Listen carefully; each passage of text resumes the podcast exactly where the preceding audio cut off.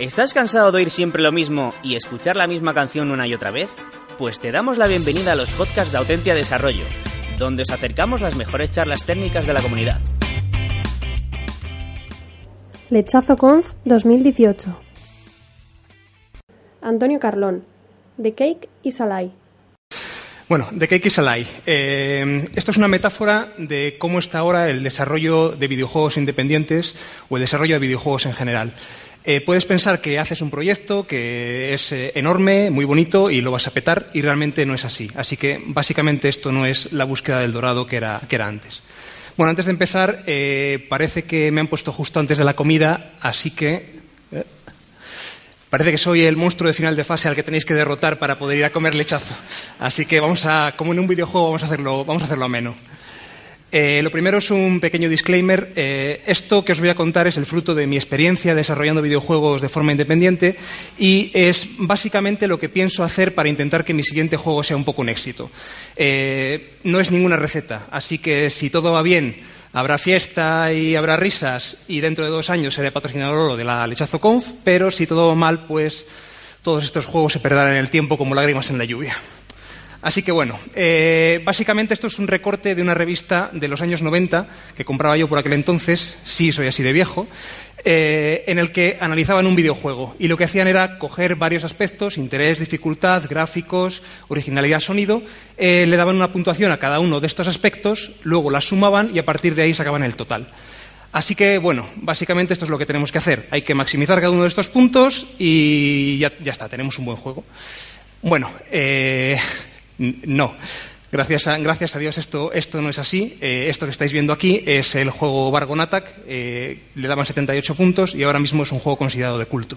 Así que no, realmente no es esto todo lo que hay que hacer. Esta es posiblemente la diapositiva más importante que vais a ver en toda la presentación. Fondo negro, letras blancas, tamaño, letra tamaño 1200, Scenarial Black.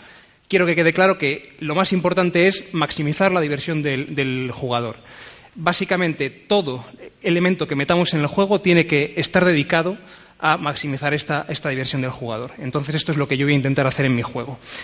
Cualquier elemento, lo que voy a hacer es preguntarme, ¿hace que el juego sea más divertido? Si lo es, lo voy a meter, y si no lo es, no lo voy a meter. O al menos voy a planificar meterlo. Luego os cuento un poco más en este sentido. Y en cuanto a teoría de la diversión, hay muchos aspectos. Podemos contar diversión, por ejemplo, eh, de exploración, diversión de coleccionismo, lo que haría Pokémon Go, por ejemplo, diversión de humor, que esta es obvia. Eh, puede ser divertido un drama, vamos al cine porque queremos ver un drama y nos lo pasamos bien llorando. Eh, hay muchos, muchos tipos de diversión diferente. Por ejemplo, el de ganar o vencer, con una sutil diferencia, porque vencer implica que otro tiene que perder. Bueno, lo que, os comento. Y aquí os voy a comentar algo que me gusta, un ejercicio que me gusta a mí hacer. Escoger una tarea básica eh, aburrida, como por ejemplo pasar el aspirador o ir de compras, y me gusta hacer dos cosas con ella. La primera es gamificarla, es pensar cómo puedo hacer que esa tarea sea más divertida, introduciendo algún elemento de un juego, y lo segundo es intentar construir mentalmente un juego a partir de ella. Entonces lo que hago es, eh, a partir de algo que es relativamente aburrido, pues creo algo que es divertido. En mi cabeza todo, es como un ejercicio mental. Mm, básicamente os dais cuenta haciendo esto de que cualquier tarea y cualquier cosa que puedas hacer puede ser gamificada y puede ser divertida si le das el empujón adecuado. Hay juegos de pesca, yo, la pesca me aburre terriblemente, así que, por ejemplo, es, un, buen ejemplo. Eh, aquí tenemos la otra cosa muy importante que es saber qué experiencia queremos darle al, jugador. Si queremos que el jugador sea el capitán de una nave espacial, por ejemplo, pues tenemos que diseñar nuestro juego en función de esta experiencia. Y también tengo que eh, estudiar qué emociones quiero generar en el jugador. Si quiero que se ría, si quiero que llore, ese tipo de, historias. Y hay un montón de teorías y un montón de libros en torno a la teoría de la diversión. Eh, por ejemplo, A Book of Lenses es un, libro muy bueno de, teoría de, diversión. Y lo que hace básicamente es coger un juego y lo desmonta en todos sus pedazos, analiza cada pedazo por separado y luego lo vuelve a montar para maximizar la, la diversión. Yo, en mi caso, lo que he hecho ha sido otra cosa diferente. Eh, parafraseando a Taylor Darden en el Club de la Lucha, no soy un copo de nieve único y especial, así que es muy probable que lo que me guste a mí le guste a otro montón de gente y los chistes y las chorradas que me hacen a mí reír le hagan reír a otro montón de gente. Así que lo que voy a hacer es, parece tópico, pero diseñar el juego que a mí me gustaría jugar. Y esto implica que, entre otras cosas, no voy a centrarme en ser políticamente correcto. Mm, voy a hacer unos chistes que quizá no lo sean y que quizá molesten a gente, pero la verdad es que me da igual. Lo voy a intentar hacer divertido para mí y que sea lo que Dios quiera.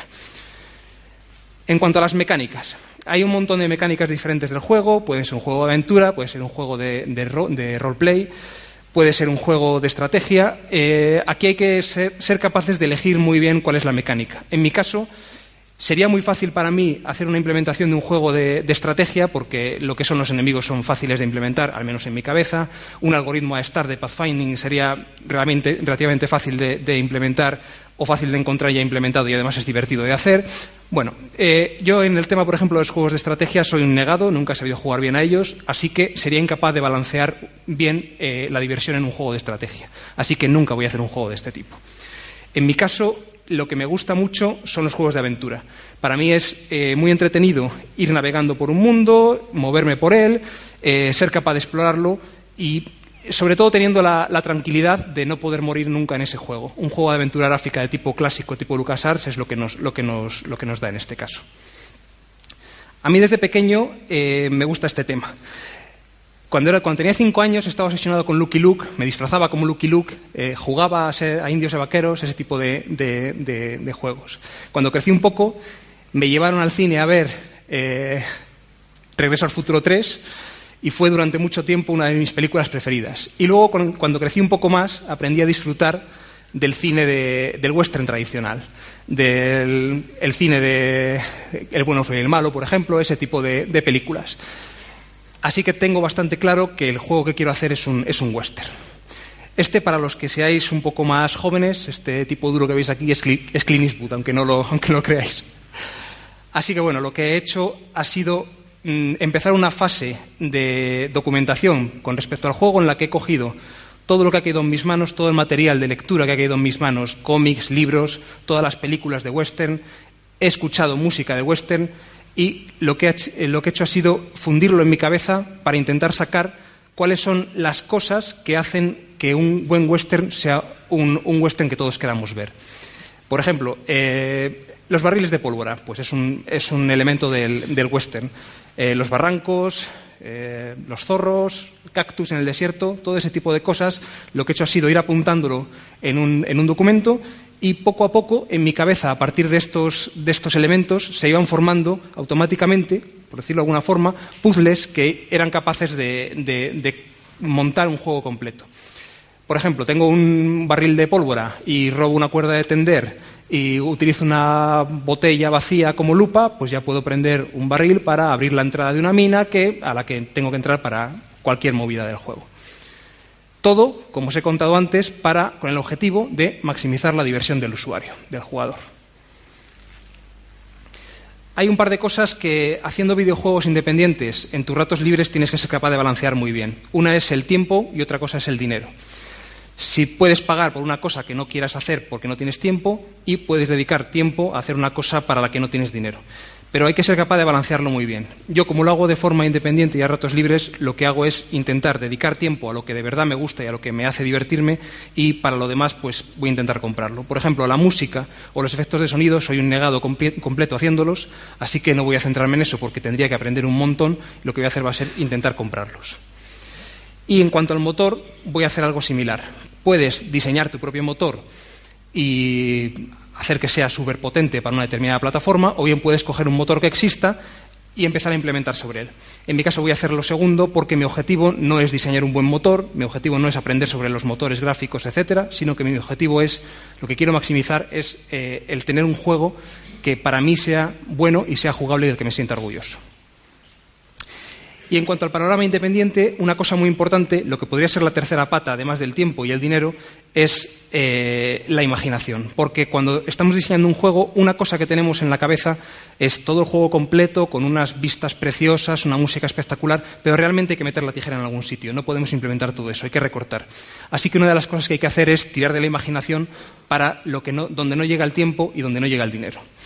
Este es un ejemplo de un juego que diseñamos hace tiempo que, bueno, lamentablemente se ha quedado en la fase de demo porque no, hemos sido capaces de seguir un poco con la historia, pero básicamente es un juego de aventura también en el que no queríamos dedicar ni tiempo ni dinero a generar los diálogos de los personajes. No queríamos tampoco tener que hacer traducciones de los diálogos. Así que lo que hicimos fue básicamente que cuando cualquier personaje habla se muestre un, diálogo de este tipo con un iconito dentro y que le dé una idea al jugador de qué es lo que tiene que hacer. Y esto, solamente esta tontería que está basada en una restricción, se convirtió en el icono, la seña de identidad del videojuego.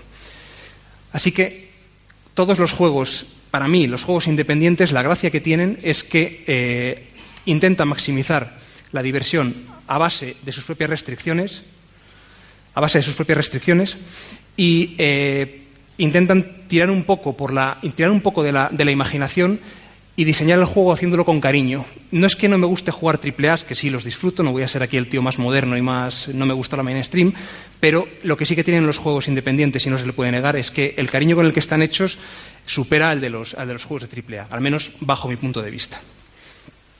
Como os he comentado, todas las piezas del juego iban encajando poco a poco en mi cabeza y finalmente lo que tuve es un, un documento, me puse a escribir como un loco, y tuve un documento en el que tenía más o menos la historia del juego, todo lo que es el walkthrough. Diseñé un pequeño boceto del personaje principal y lo que hice fue pasárselo a gente con la que llevo jugando bastantes años y que sé que comparten conmigo el, amor por las aventuras gráficas. Y una vez que ellos me dieron el visto bueno, en plan de este juego puede tirar para adelante, hay que hacer, obviamente, algunas modificaciones, algunos puzzles son demasiado complicados, otros son muy, otros son muy sencillos, hay cosas que no se entienden. Bueno, pues básicamente Mm, mm, llamé a eso mi MVP y una vez que lo consideré validado me puse a, trabajar sobre ello. Y una cosa que me gustaría comentaros es eh, uno de los problemas con los que me he encontrado es el feeling of, feeling of accomplishment, que es una vez que tienes algo ya terminado, lo sientes como, como, si ya hubieses acabado todo. Y para mí esto es bastante, o sea, la sensación mía es esta, ¿no? Estás cubierto de moco, no te puedes mover, así como el señor Bengman en esta, en esta foto, y eh, la sensación es, vale, ya no quiero hacer más. Eh, he llegado hasta el punto en el que alguien me ha dicho que esto está muy bien, alguien le ha gustado y ya no quiero hacer más. Para mí esto es un problema psicológico bastante grande con el que me voy a encontrar. Y otro es eh, que posiblemente, lo sé, cuando estás trabajando, te encuentras con días con los que dices, lo peto, hoy esto es, lo que estoy haciendo es buenísimo y me encanta, y otros días en los que dices, esto que estoy haciendo es una mierda y no vale para nada. Como lo hago en mis ratos libres, lo que voy a hacer es trabajar solamente en los días en los que digo, lo peto y lo que estoy haciendo me encanta. Y además lo voy a hacer dividiendo el trabajo completo que tengo que hacer en trozos pequeños, en trozos pequeños que sean manejables en una jornada de trabajo. Quiero decir que si quiero diseñar un personaje, lo que voy a hacer es diseñarlo de forma que lo pueda terminar, empezar y terminarlo el mismo día. Y otro par de elementos con los que me voy a encontrar en el camino es, por un lado, el miedo al fracaso, todo lo conocemos, y por otro lado, también bien conocido, el, el miedo al éxito, bien conocido al menos por mí. Así que lo primero que tengo que hacer es, cuando me ocurra, es identificar qué me está pasando y luego buscar los mecanismos para luchar contra, contra ello. Otro problema, este, este, esta, esta forma tan, tan picajosa de hacer las cosas, a mí me ha, ocurrido, ¿no? Eh, este es un ejemplo de uno de los primeros videojuegos que, diseñé, que tuvo más éxito. Perdón por los píxeles, no me he preocupado del, del, de, de, la resolución de las imágenes. Eh, os aseguro que me desperté por la noche un día y dije, he diseñado un ovni con tres patas y le sobra una pata, tengo que ponerle solo dos patas. Y me levanté por la noche y cambié las dos patas. Es una estupidez, o sea, hoy no me acuerdo de, este ovni. Mm, no, o sea, no voy a centrarme en, en ser tan perfeccionista como para hacer este tipo de cosas otra vez. El pipeline que estoy siguiendo ahora es simplemente diseño en papel un personaje, eh, lo pinto, lo, eh, lo, paso al ordenador con un con Arrange, es la aplicación que yo utilizo, y luego le añado detalles, algo que sea muy rápido, para tener algo enseguida. Y en cuanto a la historia, bueno, básicamente eh, la historia tiene que poder resumirse en una sola frase, algo sencillo y que le dé al jugador la idea de qué es lo que va a tener que hacer. En este caso, Monkey Island, me llamo Guy Bruce Tripwood y quiero ser un pirata. Esto es brillante, el objetivo del juego, toda la historia condensada en la primera frase que dice el personaje en el juego. Es absolutamente brillante, es genial. Y una forma de introducir un personaje, eh, perdón, una historia automáticamente es que el personaje principal tenga una némesis. Bueno, como veis, Lex Luthor y yo vamos a la misma peluquería. Eh, en mi caso, Lone, que es el personaje principal, tiene una némesis que es Pragvadas, que es el, el señor malote al que tiene que enfrentarse a lo largo de todo el juego. Y aquí me gustaría dar un par de pinceladas en un par de detalles. Por un lado, el pricing. Es difícil decirlo porque no estoy todavía en esa fase, pero bueno, lo que quiero hacer es identificar a los jugadores, básicamente tres tipos, el jugador que va a comprar el juego y lo va a jugar de cabo a rabo, entero, el jugador que va a comprar el juego y solamente va a jugar una, pequeña parte para ver cómo es, para disfrutar un poco del ambiente, y el jugador que lo va a comprar y no lo va a jugar nunca. Yo tengo una biblioteca de Steam de 300 títulos y no he jugado al 10% de ellos. Entonces yo quiero apuntar a los tres jugadores. Y lo voy a intentar hacer eh, poniendo un precio lo suficientemente bajo como, para bajar la barrera de entrada al, usuario, como para que psicológicamente sea bajo y fomente la compra compulsiva, y por otro lado, eh,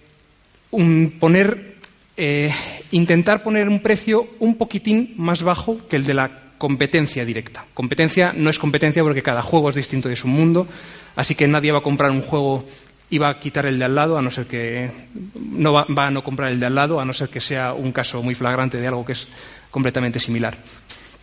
Y por otro lado, la financiación. También me gustaría dar alguna pequeña pincelada porque, bueno, básicamente me gustaría que mi juego fuese autofinanciado, o sea, básicamente estoy poniendo yo mis, mis ahorros y mi tiempo con ello. Eh, pero sí que me gustaría también hacer una campaña de crowdfunding. Y me diréis, ¿y cómo se come eso? O sea, lo autofinancias, pero haces una campaña de crowdfunding. Vale, básicamente el juego estará terminado con la financiación propia. O sea, se podrá jugar entero con la financiación propia. Pero si consigo eh, algo de crowdfunding, algún, si la campaña tiene éxito, por ejemplo, lo que haré será todas esas restricciones que os he comentado antes, intentaré volver a meter alguna de las cosillas. Intentaré meter más animaciones, intentaré meter mejores sonidos, quizás diálogos, ese tipo, de, ese tipo de cosas que he tenido que quitar antes, las intentaré meter ahora. Obviamente, si viene un inversor y me quiere dar pasta, pues no le voy a decir que no, ¿no? Así que bueno, básicamente, mm, a mi modo de ver, desarrollar un juego es eh, básicamente esto, es hacer malabares con motosierras, que es muy divertido, pero te puedes cortar una mano. Y eh, como conclusión, por si no lo he dejado suficientemente claro, para mí lo más importante es lo siguiente, nos lo va a decir Rebecca Black, la diversión del juego, o sea, hacer que el juego sea lo más divertido posible. Esto es todo. Si tenéis alguna pregunta, estaré encantado de contestaros. Muchas gracias. Hola. Hola. Eh, personalmente a mí el concepto de diversión me parece difuso. ¿no? ¿Has llegado en algún momento a, estar desarrollando un juego y decir, eh, vale, voy a parar aquí, esto solo me gusta a mí? Sí, sí, sí. sí Gracias. Sí. de hecho, eh, mm, el tema del MVP está muy relacionado con esto.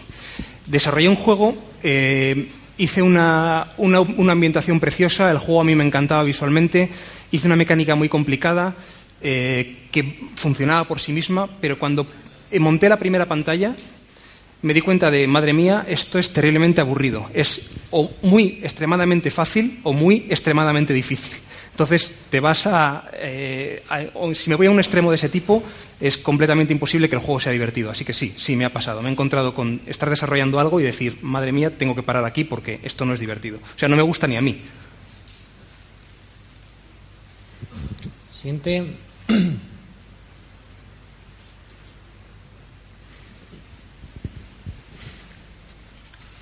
Camiseta de boicot además tiene minuto extra.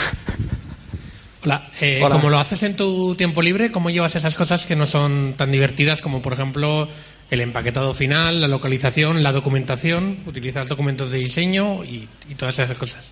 Sí, básicamente eh, documento lo menos posible y todo está en mi cabeza, lo cual es malo en sí mismo, pero lo hace un poco más, un poco más entretenido. Eh, y sí, el hacerlo en el tiempo libre, pues, pues te, implica que hay cosas que no vas a poder hacer. Hay que intentar recortar, igual que os he contado que hay que recortar en el tema de la funcionalidad del juego, hay que recortar en el procedimiento en sí mismo. Por eso os decía lo del tema del motor. No sé si te respondo, ¿quieres que elabore un poco? Vale.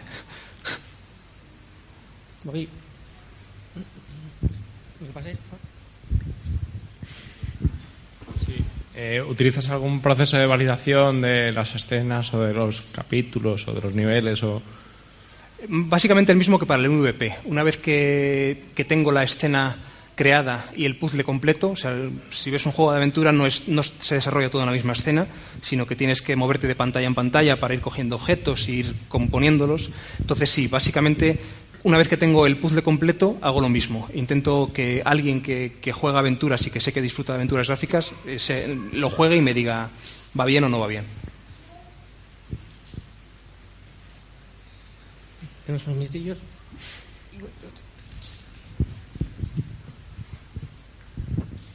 ¿El, ¿El juego lo vas a publicar cuando esté terminado o te has marcado una fecha? No, cuando esté terminado. Sí. Vale. ¿Y, y tienes la fuerza de voluntad suficiente como para eh, que tengas otra idea que te mole más y la abandones? ¿O, vas a tener la determinación de, Vale, ya me, ya me ha pasado eso. Sí he tenido. Obviamente, estás. Lo mismo que os he contado con el oeste, te pasa cuando ves una película de ciencia ficción que a mí me encanta. Y dices, tengo que hacer un juego de naves espaciales. Y tienes que tener la fuerza de voluntad de decir, oye, tío, termina un poco primero esto antes de ponerte con lo siguiente. Hay que tener fuerza de voluntad, sobre todo porque desarrollar un juego con, de estas características es un proceso tremendamente largo. O sea, tengo más o menos unos números de horas que habría que dedicar. Eh, tengo, por ejemplo, unas 60 pantallas hay 30 personajes, hay no sé si son 150 objetos de inventario. Quiero decir, eh, los números son grandes, entonces mm, decir voy a desarrollar 60 pantallas no puedes decir voy a hacerlo en una hora. No, tienes, no puedes acabar una pantalla en una hora. Entonces sí, hay que tener fuerza de voluntad, sí.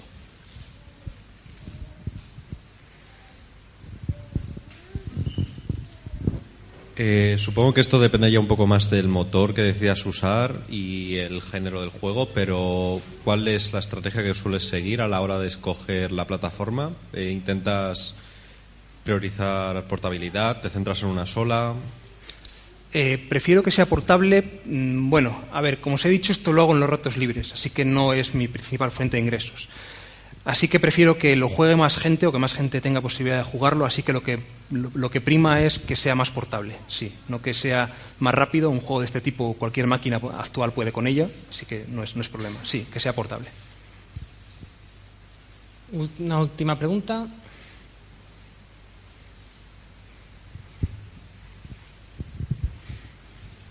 Eh, bueno, quería preguntarte, eh, aparte de las cosas que dices que externalizas como música y demás, eh, ¿el resto del marrón te lo estás comiendo tú solo?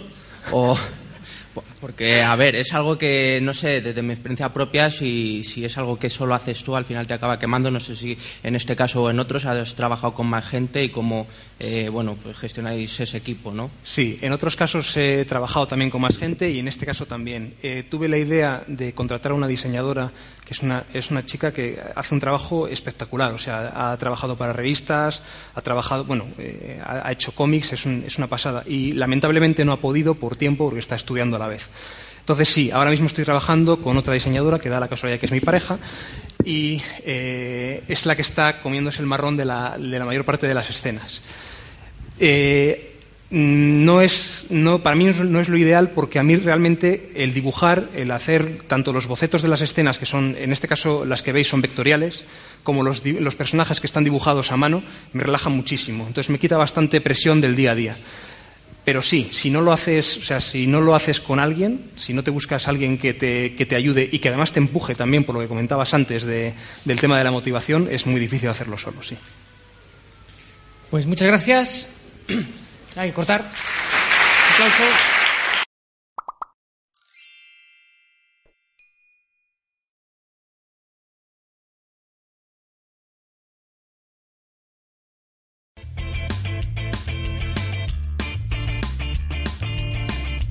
Si te ha gustado el podcast y quieres estar a la última en tecnología, suscríbete a nuestro canal de iVoox y escúchanos donde quieras. Para más información, autentia.com.